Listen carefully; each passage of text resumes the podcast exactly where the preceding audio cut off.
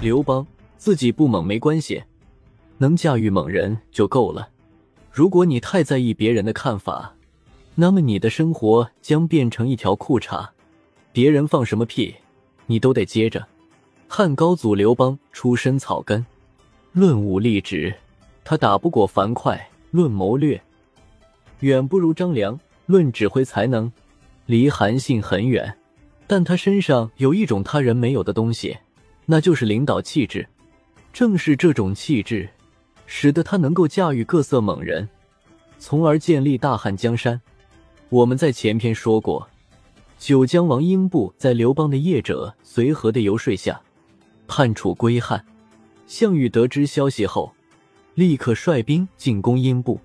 英布当然不是西楚霸王的对手，被打得大败，从小到逃跑，投归汉军。英布来了之后，被安排在馆舍里。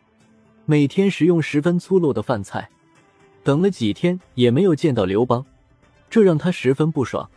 不久，他总算被召见了。进了刘邦的大帐之后，他看见刘邦穿着平常衣冠，一左一右两个美女正在侍候他洗脚，这让英布大为羞惭，随即怒火中烧。按照礼节，刘邦和英布都是诸侯，应该穿衮服。也就是礼服会晤，用极为隆重的礼仪来接见他，在女子伺候洗脚的时候见阴部，这跟见个仆人没有什么区别，是非常无礼的。难怪英布又羞又怒。英布与刘邦会面结束，心中五味杂陈，后悔当初不该被随和忽悠，叛楚归汉，落得今日的下场。急怒之下，他差点拔剑自尽。这时候。刘邦安排的侍从带着他来到安排好的府邸，他抬头一看，大喜过望。进了院落后，简直是又惊又喜。原来，刘邦给他安排的住所高大轩敞，规模和等级都很高，侍奉的人鱼贯而出，有好几百人，和汉王的规格一样。如此礼遇，英布很快就将刚才的羞惭抛到九霄云外了。刘邦为何要用这样一种方式对待英布呢？这其实是一种心理战术。英布的九江王和刘邦的汉王都是项羽封的，地位平等。如果刘邦按照诸侯相见的礼仪见英布，那么英布的归附就相当于合作，两个人是合作伙伴的关系。刘邦在洗脚时安排见英布，故意折辱英布，给他一个下马威。是提醒他现在的落魄处境，而后再以极高的礼遇对待，怎能不让英布这个武夫感激涕零呢？果然，英布来到淮南，召集自己的残部，得到精锐几千人。在后来刘邦与项羽的决战中，英布立下了大功。刘邦在洗脚的时候会见人，在《史记》中还有一处记载，我们在前篇曾提及。纵横家的牛人利益姬拜见他时，他也是在两个美人的伺候下洗脚，结果惹得利益姬一顿狂怼。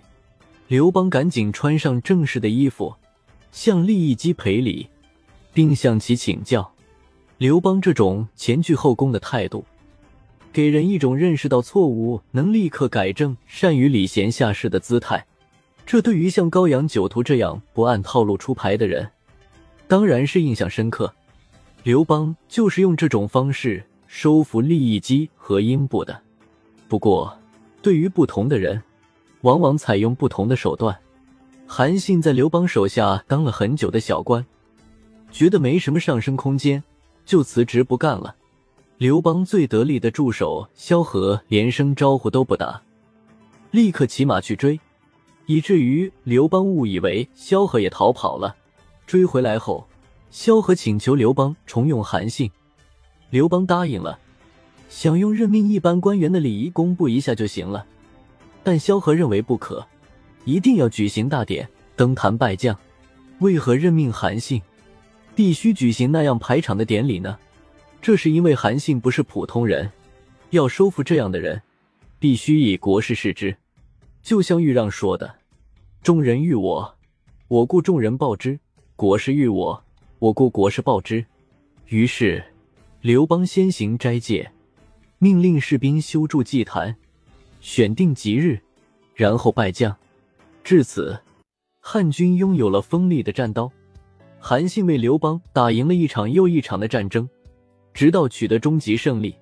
刘邦麾下的猛人众多，除了跟随自己起家的老哥们，还有很多角逐天下的诸侯，但都成了他的属下，拥戴他登上天子之位。